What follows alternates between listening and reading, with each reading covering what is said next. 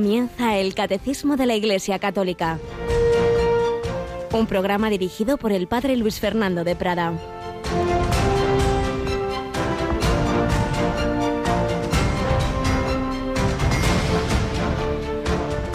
Jesús les dijo, en verdad os digo, todo el que por mí deja casa, hermanos o hermanas, padre o madre, hijos o tierras, recibirá cien veces más y heredará la vida eterna pero muchos primeros serán últimos y muchos últimos primeros. Alabado sean Jesús, María y José. Muy buenos días, muy querida familia de Radio María. En esta segunda quincena de agosto, hoy Santa Beatriz de Silva, una mujer en la que se cumplió esta palabra, una mujer bellísima, estaba en la corte de, de la madre de, de Isabel la Católica, pretendida por un montón de hombres impresionados por su belleza, dejó absolutamente todo. Ella quería estar con Jesucristo y todo aquel, sea en el caso de una vocación religiosa como Beatriz, o sea simplemente en toda vida cristiana en la que siempre hay renuncias por seguir a Cristo, todo aquel que renuncia a algo, pues en realidad gana. Muchas veces pensamos, ay, cuánto pide el Señor, eh, no puedo hacer esto, no puedo hacer lo otro. Y no nos damos cuenta de que eso sería algo así como si un chico viniera a casa diciendo, ay, ay, qué bien, estoy muy contento, mamá. ¿Por qué? ¿Por qué? Porque he renunciado a mil chicas. Eh, ¿Cómo que has renunciado a mil chicas? Bueno, quiero decir que me he enamorado de una. Hombre, y claro, si te enamoras de una, pues dejas a las otras, ¿no? Eh, o he dejado de hacer mil carreras. ¿Cómo que mil carreras? Sí, ¿por qué he cogido esta? Bueno, pues esa es la que tú querías, ¿no? La renuncia es simplemente el aspecto negativo de algo positivo. Cristo no se deja vencer en generosidad. Por eso recibirá la vida eterna aquel que siga al Señor, pero incluso en esta vida cien veces más, no en el sentido de que si uno va por un camino de austeridad se vaya a hacer millonario, sino en el sentido que va a recibir cosas mucho más valiosas. Por supuesto, la paz y la alegría interior, que eso es lo más grande que hay, pero también auténticas amistades, lo que son las relaciones humanas mucho más bellas que las que hay en el mundo en el que todo el mundo va a lo suyo, etcétera, etcétera, etcétera. Por tanto, pues como nos recordaba tantas veces San Juan Pablo II, no tengáis miedo, y añadía Benedicto XVI, Cristo no quita, Cristo da, y el Papa Francisco, Él nos da la alegría. Sí, seamos, fiémonos del Señor que no nos va a engañar, que no viene a amargarnos la vida, que no quitó el vino precisamente en Caná, sino que dio el vino mejor. No ha tomado vino esta mañana Yolanda, aquí la veo muy despierta. Buenos días, Yoli. Buenos días, padre. Fresquitos esta vez, ¿verdad? Fresquitos esta vez se agradece, sí, sí, esa bajada de temperaturas. Se agradece. Bueno, pues nada, también nosotros fresquitos y después de un servidor había estado haciendo unos días de ejercicios espirituales, pidiendo fuerza al Señor para seguir nuestra lucha, pues vamos, retomamos el catecismo que estábamos en esta parte de la liturgia tan interesante sobre las imágenes sagradas. Pero también vamos a retomar el resumen de la autobiografía de Santa Margarita María de Alacoque, que, tuvo tanta importancia en la devoción al corazón de Jesús, que se le manifestó. Pues también otra mujer que, que, que fue tentada mil veces de, de, seguir pues, pues los caminos ordinarios y, y la chantajeaban emocionalmente hasta su madre, pero ella sabía que Jesús la llamaba a la vida religiosa y ya la habíamos dejado ahí. Salesa, en el convento de Perelemonial. Pues seguimos conociendo un poquito su vida y haciendo comentarios que puedan servirnos a todos en nuestra propia vida cristiana.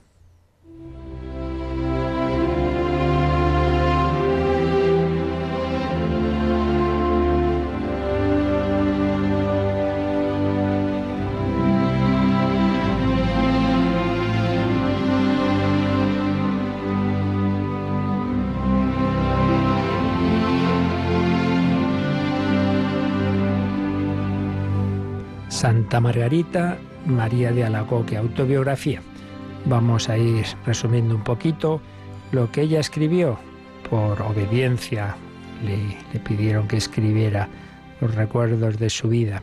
Nos habla, por ejemplo, de lo que llama las dos santidades, de amor y de justicia, como el Señor le manifestaba algo que, que, nunca entenderemos del todo. En nuestra mente se nos queda corta para entender cómo en Dios se juntan de distintas cualidades que a nosotros nos parecen opuestas, como es el amor, la misericordia y la justicia. Por un lado, el amor del Señor es infinito y no hay ningún pecado que no, no quiera perdonar si nos arrepentimos, pero por otro lado no es que Dios mire a otro lado y aquí no ha pasado nada, como si el pecado no fuera nada. No, no, no.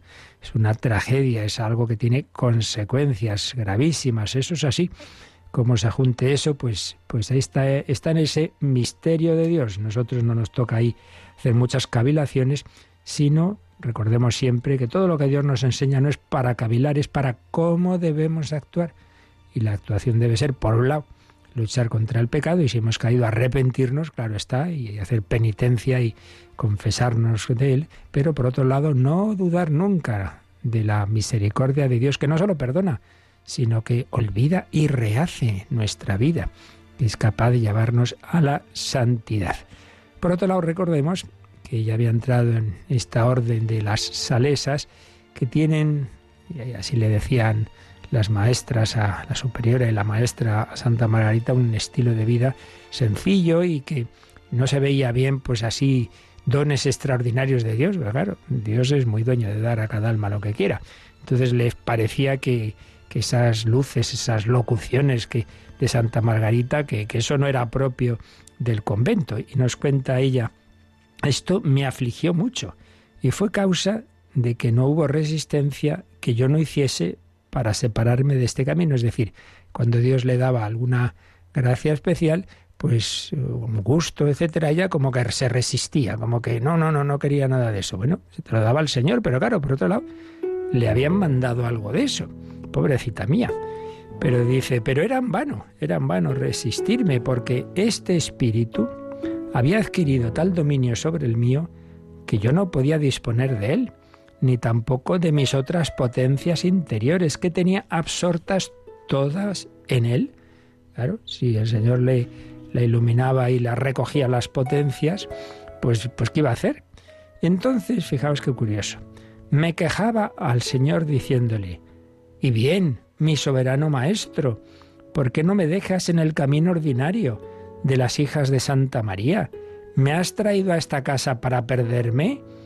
Otorga esas gracias extraordinarias a las almas escogidas que te corresponderán y glorificarán mejor que yo, que solo te resisto. No quiero otra cosa que tu amor y tu cruz, y esto me basta para ser una buena religiosa, que es todo lo que deseo. Démonos cuenta de qué gran nivel, qué, altura de espíritu. Nosotros solemos pedir al Señor luces, gracias, gustos, y ella, no, no, quítame todo eso, yo solo quiero cruz, pero el Señor le respondió, Combatamos, hija mía, lo admito gustoso, y veremos quién conseguirá la victoria, si el Criador o la criatura, la fuerza o la debilidad, la omnipotencia o la impotencia. Pero el que sea vencedor, lo será para siempre. O sea, tú quieres resistir a las gracias que yo te doy, pues ya veremos aquí quién vence. Pero claro, la pobre estaba hecha un lío porque tenía que, que obedecer y por otro lado el Señor le daba esas gracias. Y aquí el Señor enseguida se lo explica. Has de saber que no me siento ofendido con esas luchas y oposiciones que me has hecho por obediencia, por la cual di mi vida. Pero quiero enseñarte que soy el dueño absoluto de mis dones y de mis criaturas, y que nada podrá impedirme cumplir mis designios por lo cual, no solo quiero que hagas lo que te digan tus superioras, sino más aún, que no hagas nada de cuanto yo te ordene sin su consentimiento, porque amo la obediencia y sin ella no se me puede agradar.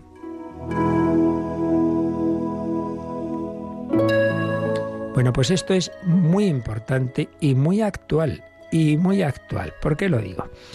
Una señal clarísima de buen espíritu, de que, claro, hay muchas personas que dicen, no, no, es que a mí Dios me ha dicho, es que he oído esto, es que me ha revelado lo otro, es que a tal persona en YouTube ahí te aparece, no sé quién ha dicho, que la Virgen le ha dicho, el otro de acá, de tal cosa por aquí, por allá. Bueno, bueno, bueno, vamos a ver.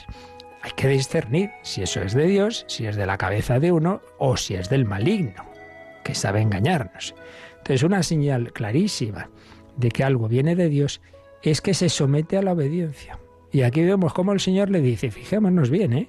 Yo te mando una cosa, la superiora otra, haz caso a tu superiora. Claro, porque ella ha entrado en la orden donde el Señor le ha pedido que entre, una orden que tiene una obediencia que está conforme a lo que el Señor quiere, aprobado por la Iglesia. ¿Quién ha fundado la Iglesia? Jesucristo. Entonces lo que no tendría sentido es que Jesucristo funda una iglesia, lo que atéis en la tierra quedará en el cielo, etcétera, y luego a uno le diga otra cosa distinta a la iglesia. Por eso cuando hay personas que contra normas de la iglesia aducen determinadas supuestas locuciones, revelaciones, no están entendiendo nada. Porque es al revés, es la iglesia la que tiene que discernir si esa eh, supuesta locución es de Dios o no. Y desde luego cuando algo se presenta contra la Iglesia, pues ya mala señal. Puede ocurrir, y ocurre a veces, ¿no? Que hay un primer discernimiento, una de estas cosas negativas, o pues lo que le decían aquí, tú resiste a eso. Bueno, como también le pasó a Santa Teresa. Y, y, que después, y después precisamente viendo la humildad de esa persona, viendo ese espíritu de obediencia, pues se vea que sí que es de Dios, muy bien. Pero lo que nunca jamás se ha dado es que en una auténtica comunicación de Dios el Señor invite a no obedecer. Todo lo contrario. Siempre dice esto que le decía Santa Margarita. Si yo te digo una cosa y tus superiores otra, haz caso a tus superiores. Por eso, tengamos cuidado, que estamos muy dados, hoy también como, como en otros tiempos, y hoy quizá más por muchas razones, a un iluminismo y a pensar que sabe más no sé quién, que le ha dicho no sé cuál eh, revelación por aquí y por allá, y que, aunque eso vaya contra lo que dice la Iglesia. Pues, pues entonces ya seguro que eso no está bien. Así que pidamos al Señor, por intercesión de Santa Margarita María, esta humildad. Y recordemos esta palabra de, que le dijo Jesús, porque amo la obediencia y sin ella no se me puede agradar. Nos gusta mucho más esto de tener locuciones, gustos y que obedecer, ¿verdad? Eso de obedecer nos gusta bastante poco. Bueno, pues se lo pedimos a la Virgen, a San José, que seamos humildes, que seamos obedientes, sea aquí la esclava del Señor, hágase en mí según tu palabra.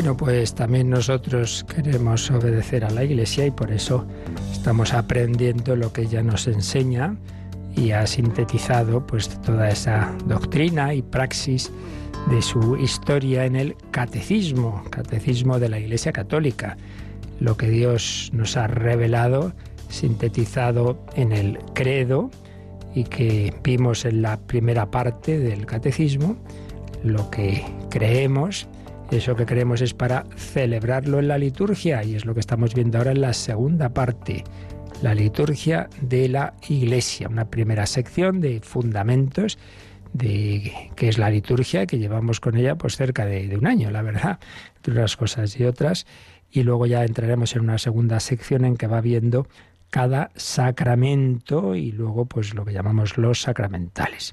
La tercera parte, todo eso que creemos y celebramos es para llevarlo a la vida, a la moral.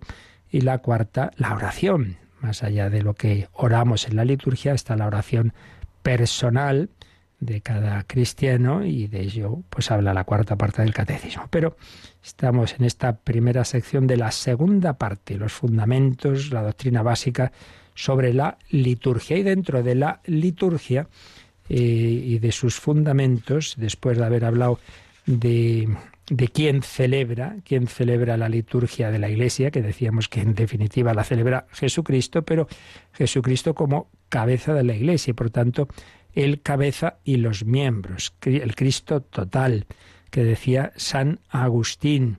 Él la celebra, pero ese celebrante, claro, no lo vemos, lo celebra junto con los ángeles y los santos que están en el cielo, la liturgia celestial, y luego aquí en la tierra, pues celebra por un lado toda la asamblea. Todos estamos llamados, cada uno desde la perspectiva y el papel que nos toca a todos, todo el pueblo cristiano celebra la liturgia, pero es una liturgia que tiene también una cabeza terrena y esa cabeza es el obispo en su diócesis, el sacerdote en las celebraciones sacramentales ordinariamente, no siempre, porque sabemos que puede darse algún sacramento, como es el bautismo, como es incluso en circunstancias extraordinarias el matrimonio, que puede celebrarlo un laico, pero siempre, eh, claro, en nombre de la Iglesia, no a título particular. ¿Quién celebra y cómo celebrar? Y en esta parte de cómo celebrar, Estuvimos hablando de lo que son los signos y los símbolos, como en la liturgia, pues todo, todo se, se aprovecha, el orden natural, el orden humano, pero también las palabras, claro está, no solo las cosas, como el pan, el vino, el agua, el aceite, sino las palabras, las acciones y también la palabra cantada, es decir, el canto y la música, muy importante, muy importante en la liturgia. Y después de haber hablado del canto y la música, estábamos en qué papel tienen en la liturgia y en los templos cristianos las imágenes sagradas, las imágenes. Esto es importante porque hay grupos por ahí, y muchas veces sectas, y que, se han quedado en, en frases del Antiguo Testamento eh, que tenían su sentido en aquel momento, eh, en las que el Señor pues no quería que el pueblo de Israel tuviera imágenes para no caer en la idolatría, y entonces se piensan como que eso sigue vigente hoy día, claro, como si no hubiera pasado nada en tres mil años, ¿no? Y, y, y siguiéramos en la misma fase de la revelación que en la preparación que Dios fue haciendo a lo largo de los siglos del momento central de la historia, que es la encarnación de nuestro Señor Jesucristo. Una vez que Dios se ha hecho carne, que se ha hecho hombre, que tiene un rostro humano, que tiene una figura humana, claro, eso ha cambiado. Y entonces ya sí tiene sentido, claro que sí. La imagen sagrada. Nos decía el 1159 que la imagen sagrada, el icono litúrgico, representa principalmente a Jesucristo, claro antes no se podía representar a un Dios invisible, pero una vez que se ha hecho carne, ya sí. Por eso dice la encarnación del Hijo de Dios inauguró una nueva economía de las imágenes. Cuando hablamos de economía en términos teológicos no es en el sentido material, eh, monetario de nuestros días, ¿no? sino una manera de organizar las cosas, de disponer las cosas, una nueva etapa, digámoslo así, de la historia. Bien, pues estábamos, después vimos el, viendo el número 1160 y estábamos comentándolo, pero vamos a retomarlo y, y empalmamos con lo que decíamos hace unos días. 1160, Yolanda. La iconografía cristiana transcribe a través de la imagen el mensaje evangélico que la Sagrada Escritura transmite mediante la palabra. Imagen y palabra se esclarecen mutuamente. Y esto lo ilumina con un texto de un concilio muy importante, porque muy importante en este terreno, que trató de esto de las imágenes. El segundo concilio de Nicea. Todos nos suena el primero de Nicea, el 325, pero siglos después hubo un segundo concilio el año 787, Capicúa 787, que trató de este tema y nos pone aquí el catecismo un párrafo de lo que dijo. Para expresarnos brevemente, conservamos intactas todas las tradiciones de la Iglesia, escritas o no escritas, que nos han sido transmitidas sin alteración. Una de ellas es la representación pictórica de las imágenes que está de acuerdo con la predicación de la historia evangélica, creyendo que verdaderamente, y no en apariencia, el Dios Verbo se hizo carne, lo cual es tan útil y provechoso porque las cosas que se esclarecen mutuamente tienen, sin duda, una significación recíproca. Luego veremos algún texto más de este concilio, pero aquí, en este número, en primer lugar, lo que afirma el, el catecismo del 1160 es que imagen y palabra se esclarecen mutuamente. Así como en la historia de la revelación, cuando Dios se revela en el Antiguo Testamento y luego ya sobre todo en Jesucristo, también se dice que Dios se revela con hechos y con palabras. En el caso de nuestro Señor Jesucristo es especialmente claro. Su propia vida, sus acciones son la mejor revelación. A fin de cuentas, en la vida oculta no dijo casi nada al Señor. que sepamos, quiero decir la palabra cuando le encuentran en el templo, ¿no? ¿no? No sabíais que yo debía estar en la casa de mi padre, pero nada, poquísimo. Ahí revela sobre todo con su vida, con sus acciones, pero también en la vida pública. Sí, tenemos muchos discursos y palabras de Jesús, pero ante todo revelaba su propio ser, su propia vida. Quien me ha visto a mí, ha visto al Padre. Bueno, pues así como decimos que el Señor se revela con palabras y con acciones, también hoy día la revelación pues cuenta con las palabras, leemos la Sagrada Escritura, leemos diversos textos de la tradición, pero también se revela a través de imágenes que nos cuentan o que representan a esas personas, esos personajes de la escritura y las acciones que hacían.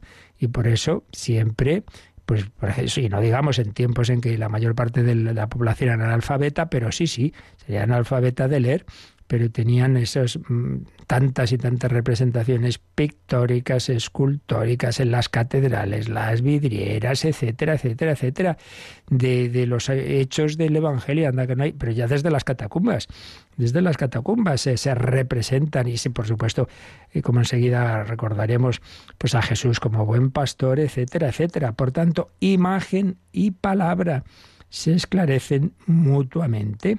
Y eso está en la tradición desde el principio, como, como ahora vamos a recordar. Y por eso cuando surgió, por las razones que enseguida diremos, cuando surgió pues la enésima lucha, porque eh, la historia de la Iglesia es así, es siempre hay discusiones y siempre hay luchas y, divisiones y siempre hay gente que se cree muy lista y que sabe más que nadie. Y pues surgió con el tema de, las imágenes, lo que llamamos los iconoclastas. No, no, no era una cosa accidental, estética, no, no, es que había un trasfondo. Y el trasfondo es muy serio, por eso nos dice aquí el, el concilio segundo de Nicea que en verdad y no en apariencia el Dios verbo se hizo carne. Si es que claro, el tema de fondo es tomarnos en serio la encarnación.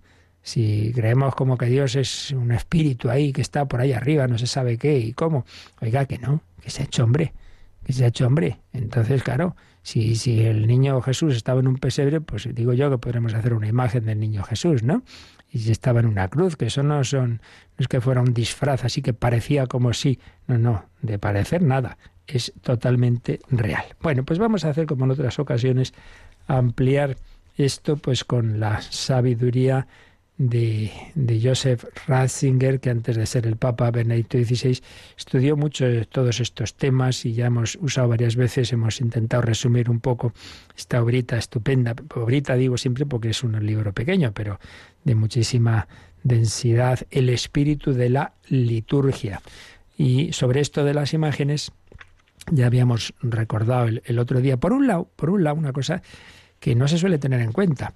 He dicho cómo en el Antiguo Testamento, pues Dios había prohibido las imágenes, pero señalaba el entonces cardenal Ratzinger que no del todo, no del todo, porque en el ni más ni menos que en el Santa Santorum estaba el propiciatorio de oro puro que cubría el arca de la alianza y ahí Dios le dijo a Moisés que se hicieran dos querubines de oro macizo unos seres misteriosos que cubrían y custodiaban ese lugar de la revelación y por tanto sí que había imágenes, sí que había imágenes. Estaba esa arca de la alianza, estaban ahí esos querubines.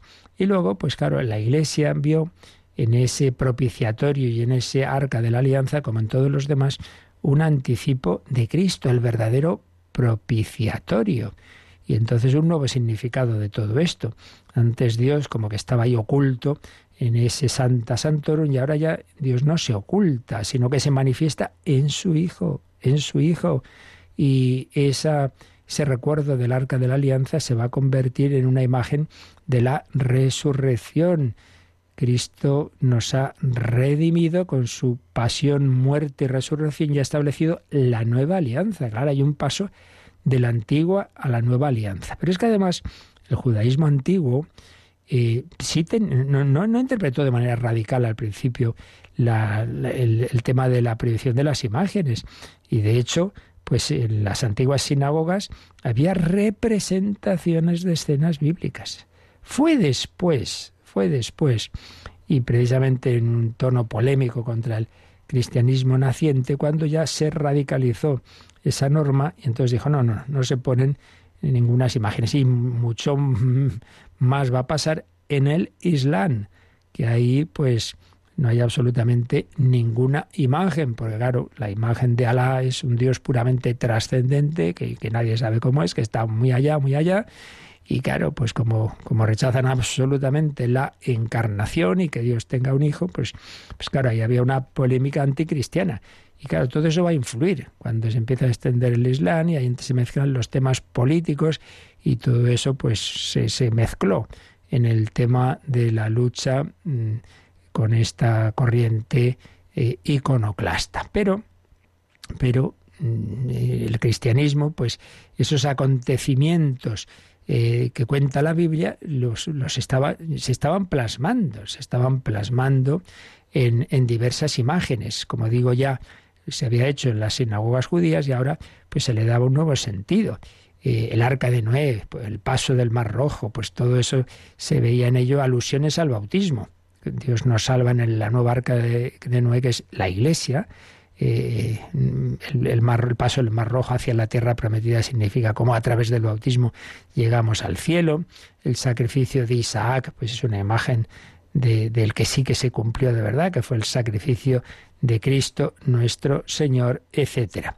Por tanto, mm, esta una primera alusión. Pero esto ya lo habíamos comentado el día anterior, pero seguimos resumiendo lo que explicaba el entonces cardenal Ratzinger cuando nos habla de cuando ya se empieza a desarrollar una auténtica teología en la parte oriental de la Iglesia sobre los iconos. Y aquí hay un paso muy importante. Al principio, al principio, los primeros tiempos, las representaciones de Cristo no pretenden, no pretenden, digamos, hacer una especie de imagen retrato de Jesús, no, son más bien imágenes alegóricas, es decir, aparece ahí un hombre pues con un bastón y tal era como la imagen del filósofo.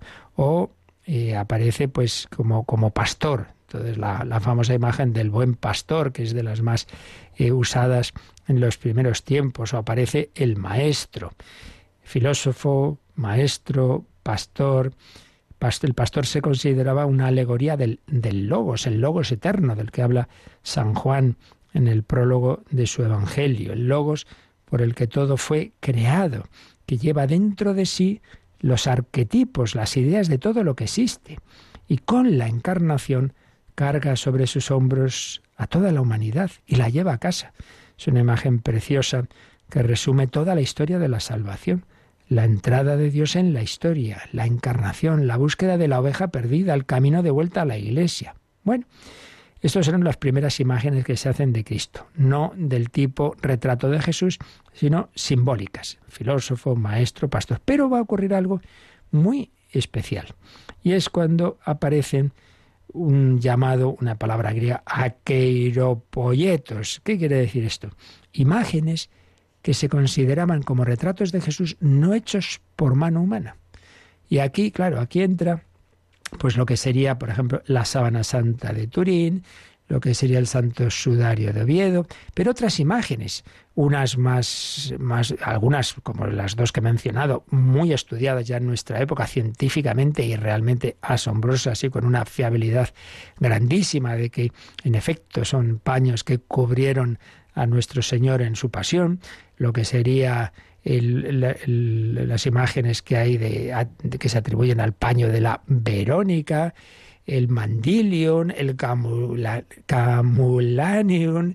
Bueno, hay distintas imágenes, unas más fiables, otras pueden ser copias o bien, eh, no, aquí no es el tema ahora, no vamos a entrar en ello, pero lo que ahora nos interesa es que con mayor o menor fiabilidad aparecen distintas representaciones que no se explica uno cómo se han formado y que en cualquier caso en aquel momento pues se les da una explicación sobrenatural y que son ahí así una especie de retratos de Jesús. Ya no simplemente son eh, eh, alegorías de Jesús pastor y tal, no, no, no. Ahora se podía ver el rostro del Señor.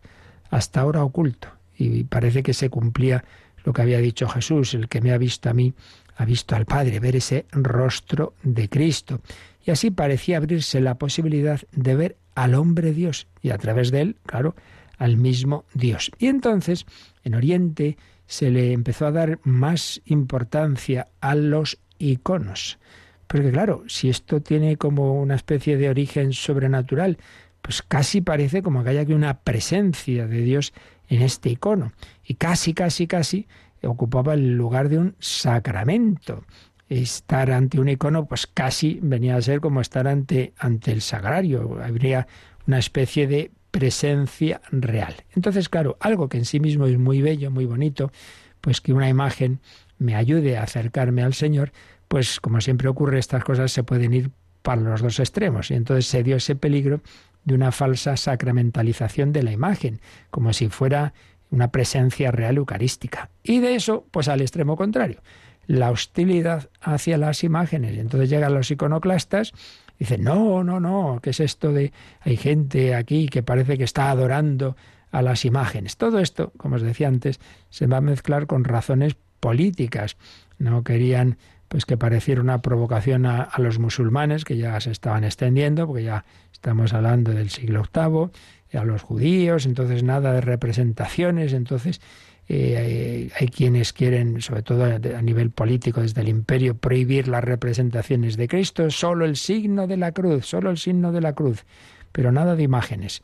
Entonces, una gran lucha que va a hacer como siempre pasa con estas cosas, la parte buena es que eh, invitan a profundizar en el porqué de las cosas. Cuando hay una herejía, pues es cuando la Iglesia muchas veces precisa su doctrina, ¿no? Entonces se ve que, que una cosa son las exageraciones y la gente, bueno, pues que con poca formación podría caer en, en una excesiva eh, casi adoración de las imágenes, una cosa es esa, y otra cosa es, oiga, que las imágenes tienen su sentido, que son iconos del resucitado. No, no, no es una fotografía, no es una fotografía. Eh, recordemos que Jesús resucitado en un primer momento los discípulos no lo reconocen, tienen que dejarse conducir a una nueva forma de ver que les va abriendo los ojos desde dentro. Si les pasó a los de Maús, por ejemplo, ¿no? Que es cuando Jesús parte el pan, pues cuando lo, reconocen, bueno, y en otras apariciones. Entonces, el icono lo que, a lo que invita es a eso, es abrir nuestros ojos a una visión de fe. Eh, es como estar en el tabor contemplando el rostro de Cristo. Pues eso es lo, bonito. Entonces, y también hay que decir que los que van a pintar representar distintos iconos, pues lo hacen en un camino de oración y de ayuno. ¿eh? Esto sigue haciéndose así. ¿eh? estuve en una ocasión en el taller de este gran artista sacro de nuestros tiempos, el padre Rubnik, y ese equipo de, colaboradores suyos, pues eh, lo viven como una auténtica eh, experiencia de oración, de ayuno, cuando quieren hacer cualquiera de esas obras, no es una mera cuestión estética, sino que es eh, algo pidiendo mucha luz al, al Espíritu Santo. Entonces es necesaria una apertura interior del hombre que le haga ver algo más de lo que se puede medir, de lo que se puede pesar, que le haga percibir el resplandor de lo divino en la creación. Por tanto, el icono bien entendido, pues es una manera de contemplar el rostro de Cristo y en él el rostro del Padre, y tiene por tanto una orientación espiritual así como en la orientación, nunca mejor dicho, de las iglesias, se orientaban hacia Oriente. ¿Por qué? Porque Oriente es como una imagen de, del origen de, del Señor, ¿no? El sol que nace de lo alto. todo viene del Padre por Cristo y a Cristo a devolver. Pues también, como que los iconos nos, nos empujan a ir hacia Jesucristo. Decía San Atanasio, embriagados del Espíritu, bebemos a Cristo. Y entonces el segundo concilio de Nicea, que nos cita aquí el catecismo y todos los sínodos siguientes, apreciaron en el icono una profesión de fe en la encarnación y consideraron a la iconoclastia como la negación de la encarnación. Y por eso era algo muy serio, por la que hubo mártires, ¿eh?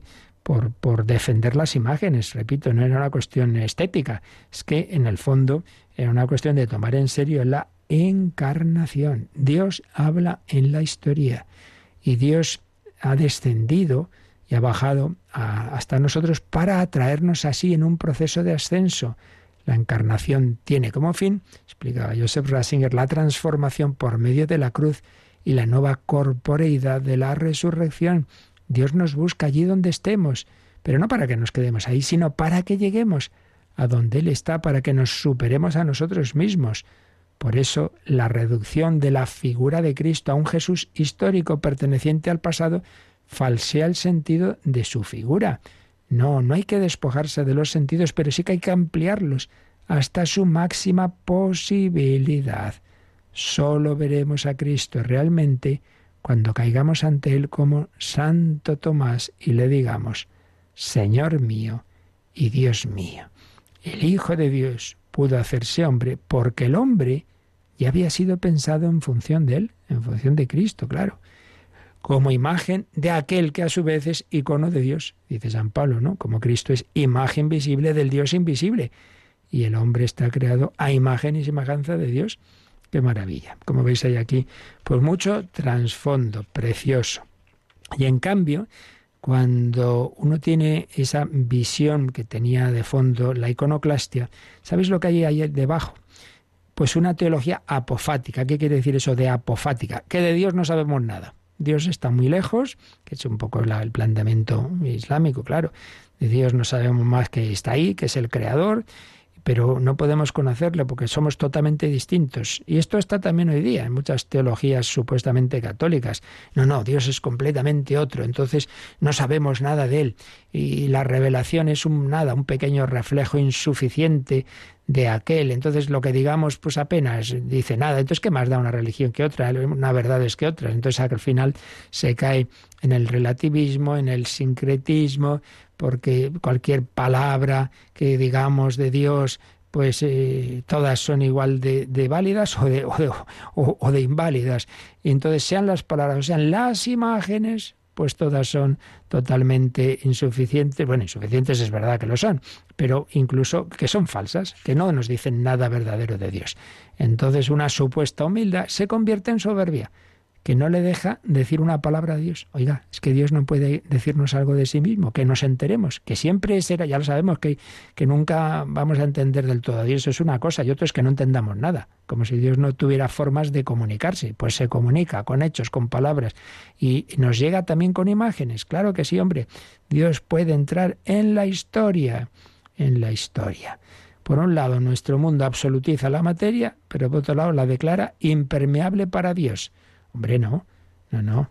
Dios no es sí es, trascendente, pero en su existencia ha querido acercársenos. Dios es el totalmente otro, bueno, pues no tan totalmente, totalmente otro, pero a la vez suficientemente poderoso para acercársenos. Hay que unir que es el totalmente otro y es el Dios con nosotros. Dios con nosotros. Vamos a darle gracias al Señor que se nos ha acercado, que nos ha hablado y que tenemos esas imágenes que nos ayudan también a, a tener esa contemplación, ese acercamiento al Señor.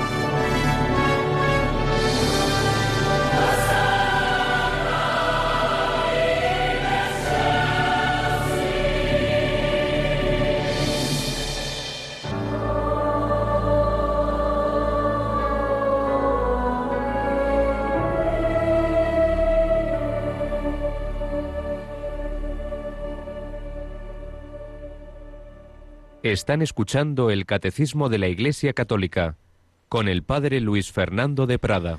Bueno, pues nos hemos alargado un poquito con porque valía la pena ver ese, esa explicación que nos daba entonces Cardenal Ratzinger, que seguiremos viendo en estos siguientes números, pero vamos a, a, leer, aunque no nos dé tiempo más que a iniciar un poquito su comentario, el siguiente número ya, Yolanda, el 1161.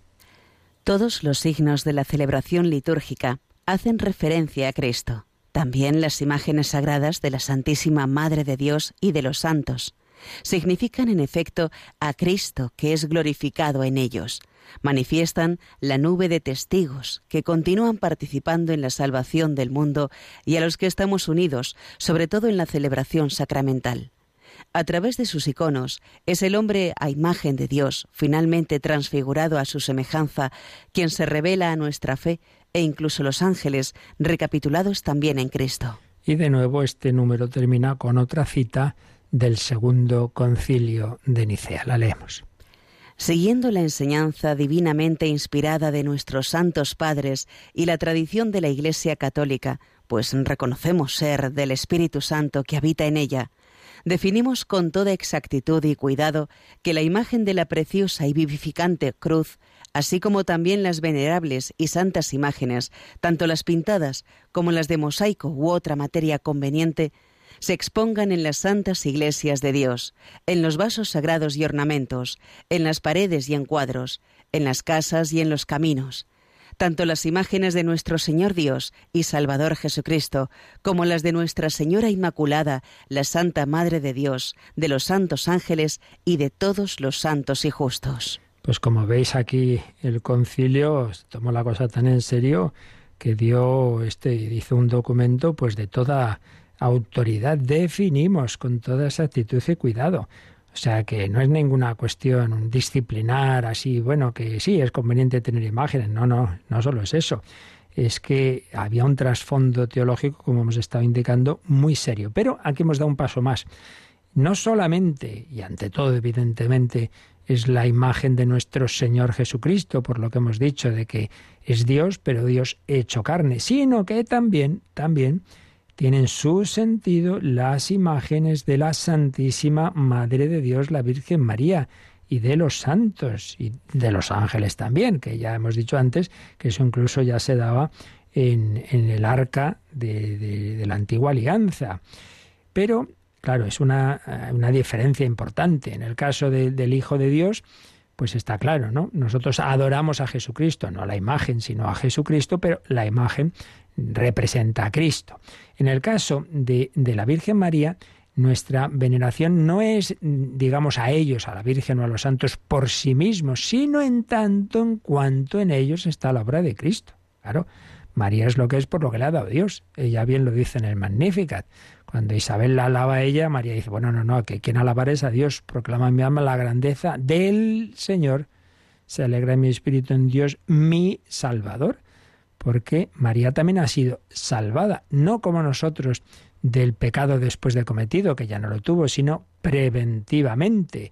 Dios impidió ese pecado en ella, pues por su inmaculada concepción, pero es también salvada, es también redimida, es también llena de la gracia misericordiosa del Señor. Entonces, en la Virgen María y también en su medida en los santos, ¿qué es lo que nosotros glorificamos la acción de Dios, el poder de Dios, la presencia de Dios. Por eso nos ha dicho en 1161 que estas imágenes de María y de los santos significan a Cristo.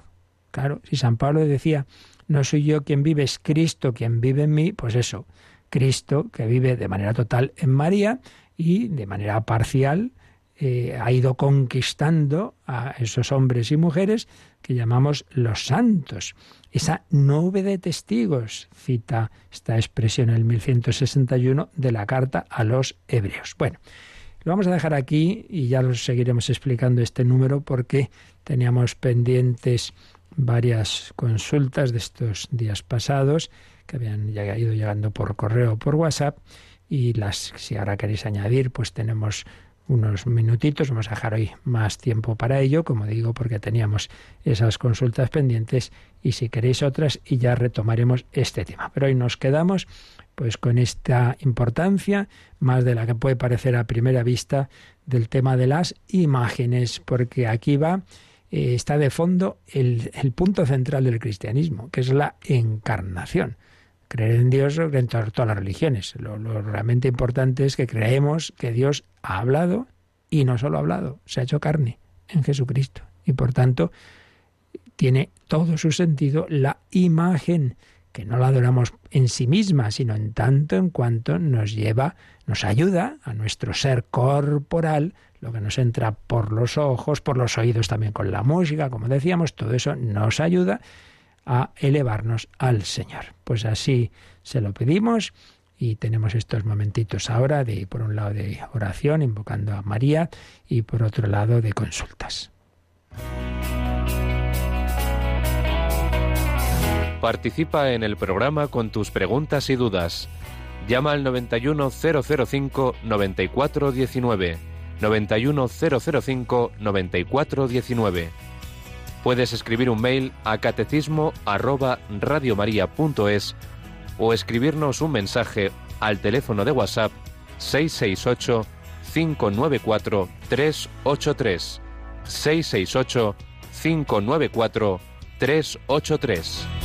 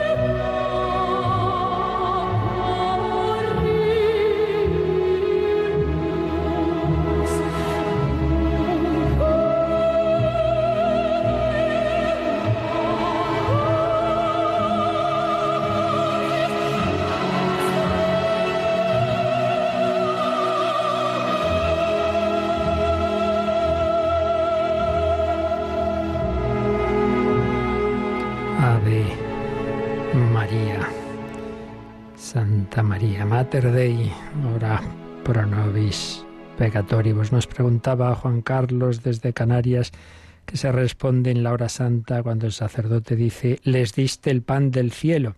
Pues se responde que encierra en sí todo deleite. Es muy bonito porque cuántas veces pecamos porque no nos sentimos bien porque estamos mal, entonces buscamos por ahí falsos consuelos y deleites y placeres dañinos. No, no, hombre, no.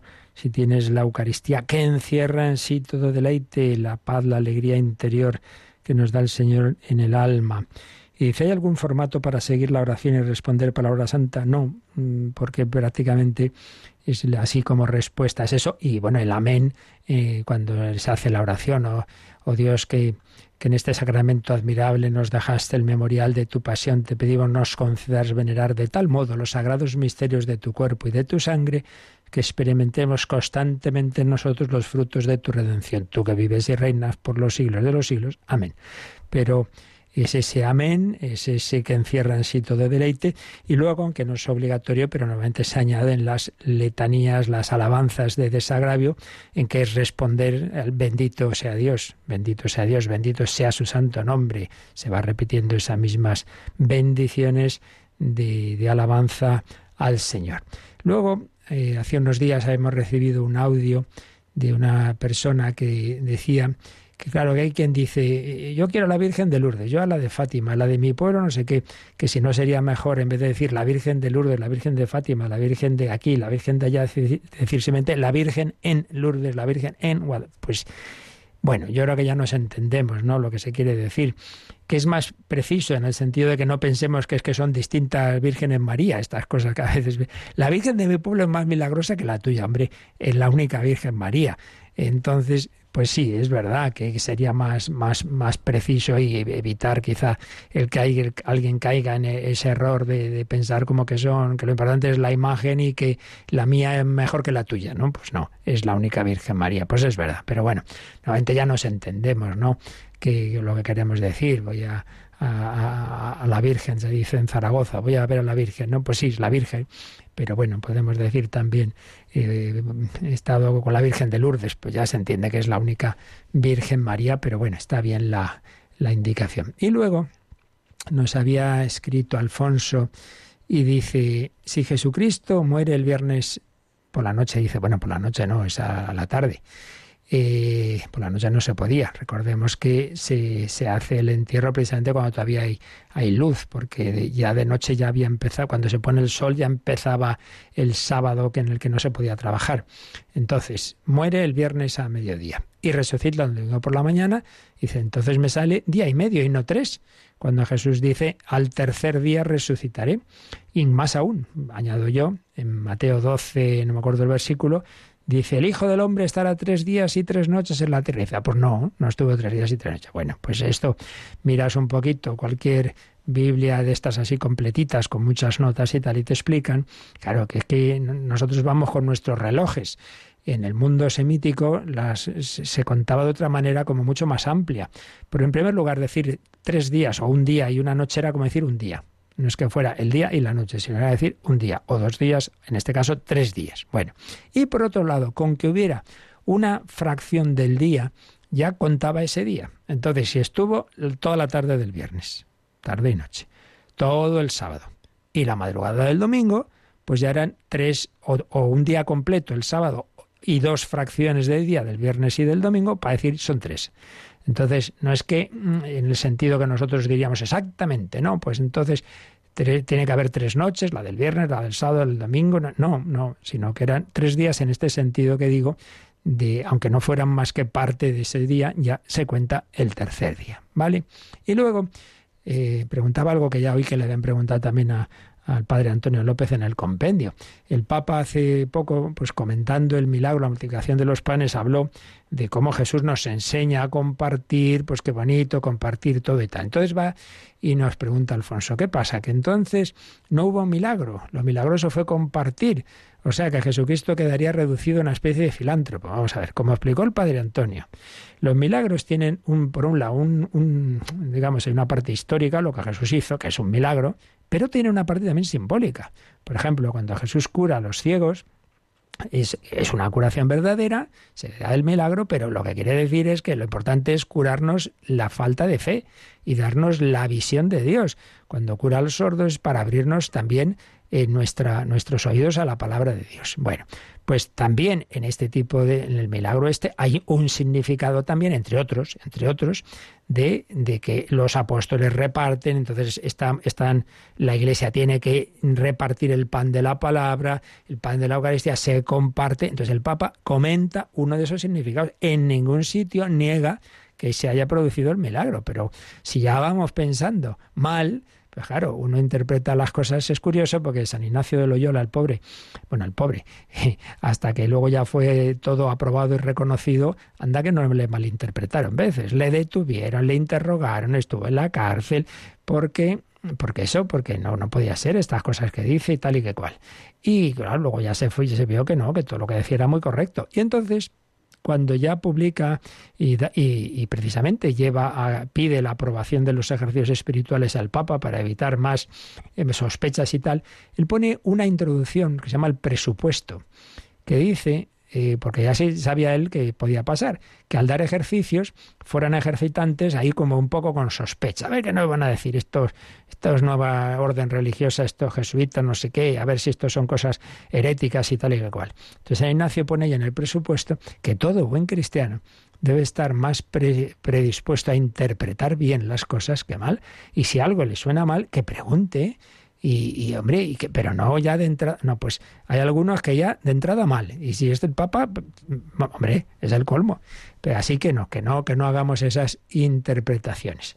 Bueno, y nos quedaba algo que vamos a dejar para mañana, una consulta sobre parábolas que hemos leído estos días en, en, en la Santa Misa, en la parábola de las diez vírgenes, que ya lo explicaremos mañana, si Dios quiere. Pues nada, seguiremos pidiendo al Señor que, que a través de las imágenes nos acerquemos a Él, que es lo realmente importante. Damos gracias a Yolanda, que nos ha estado acompañando en este rato, y pedimos ahora al Señor su bendición. La bendición de Dios Todopoderoso, Padre, Hijo y Espíritu Santo, descienda sobre vosotros. Alabado sea Jesucristo.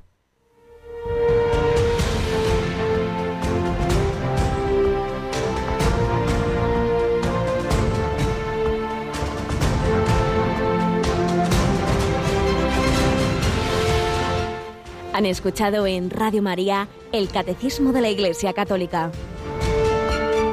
Un programa dirigido por el Padre Luis Fernando de Prada.